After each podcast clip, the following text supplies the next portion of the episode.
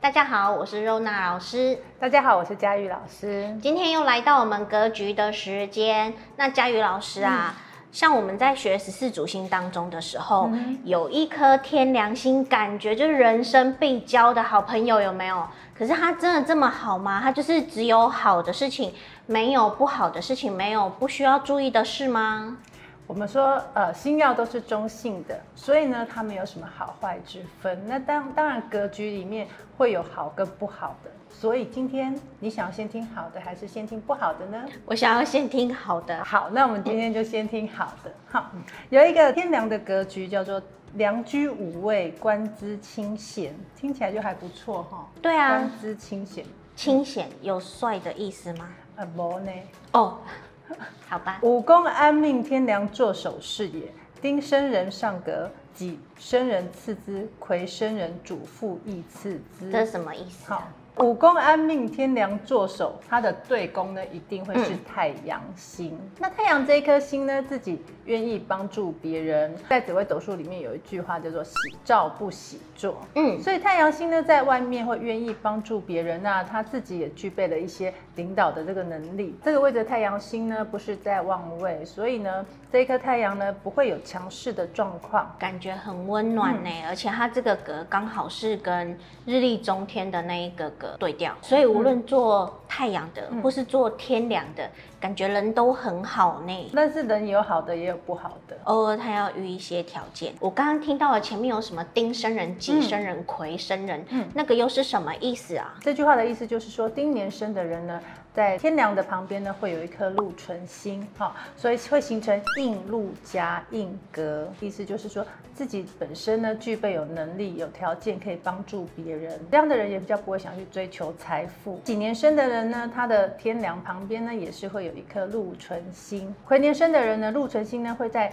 太阳星的旁边。禄存星这颗星呢，是成旺之星，它可以弥补太阳在落陷位的时候会有想要走偏门的这些问题。那像前面呢、啊，我有听到天梁在五位，然后对面是太阳的这个人，嗯、除了阳梁对拱的人之外，有一些格局具备这样子的条件，是不是？对。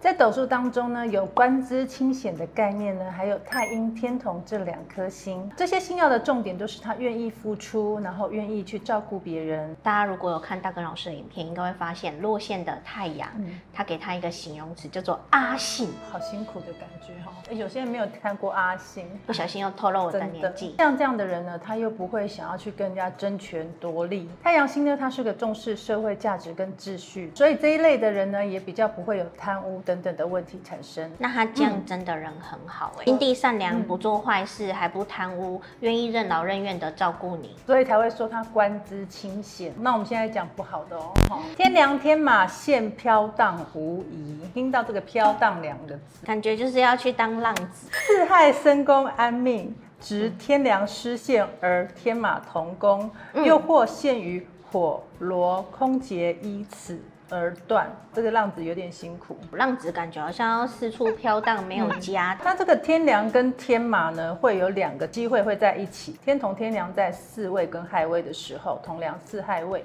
那一个呢是天同天梁同宫，在引申位的这个位置。天同跟天梁同宫呢，在斗数当中会有过旺而不佳的这个说法。这个时候呢，如果再加上天马的话，当他运线走不好的时候呢，他就会有自己没有办法控制的事情发生，没有办法解决的事情发生。加上呢，这个天同天梁同宫的时候呢，嗯、是以天同为主。这个时候天同星呢，再加上一颗天马星的时候呢，他的心性就会比较不稳定。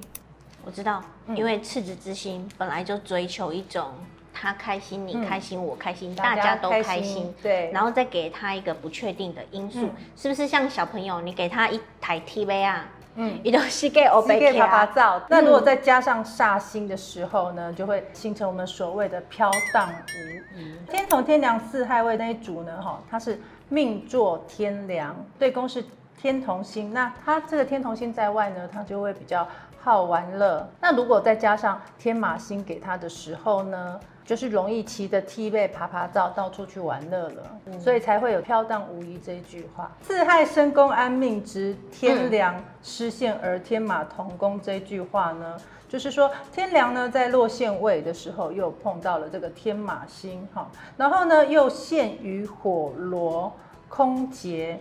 依此而断，再加上这个火星让他的个性很不稳定，那陀螺让他的个性产生了这个纠结，又在四马地一下子动，一下子要不动，所以呢，这个在人生的抉择上面呢，就会出现一个飘荡的这个状况。空劫呢又通掉天同跟天梁的这个福气，因此才会。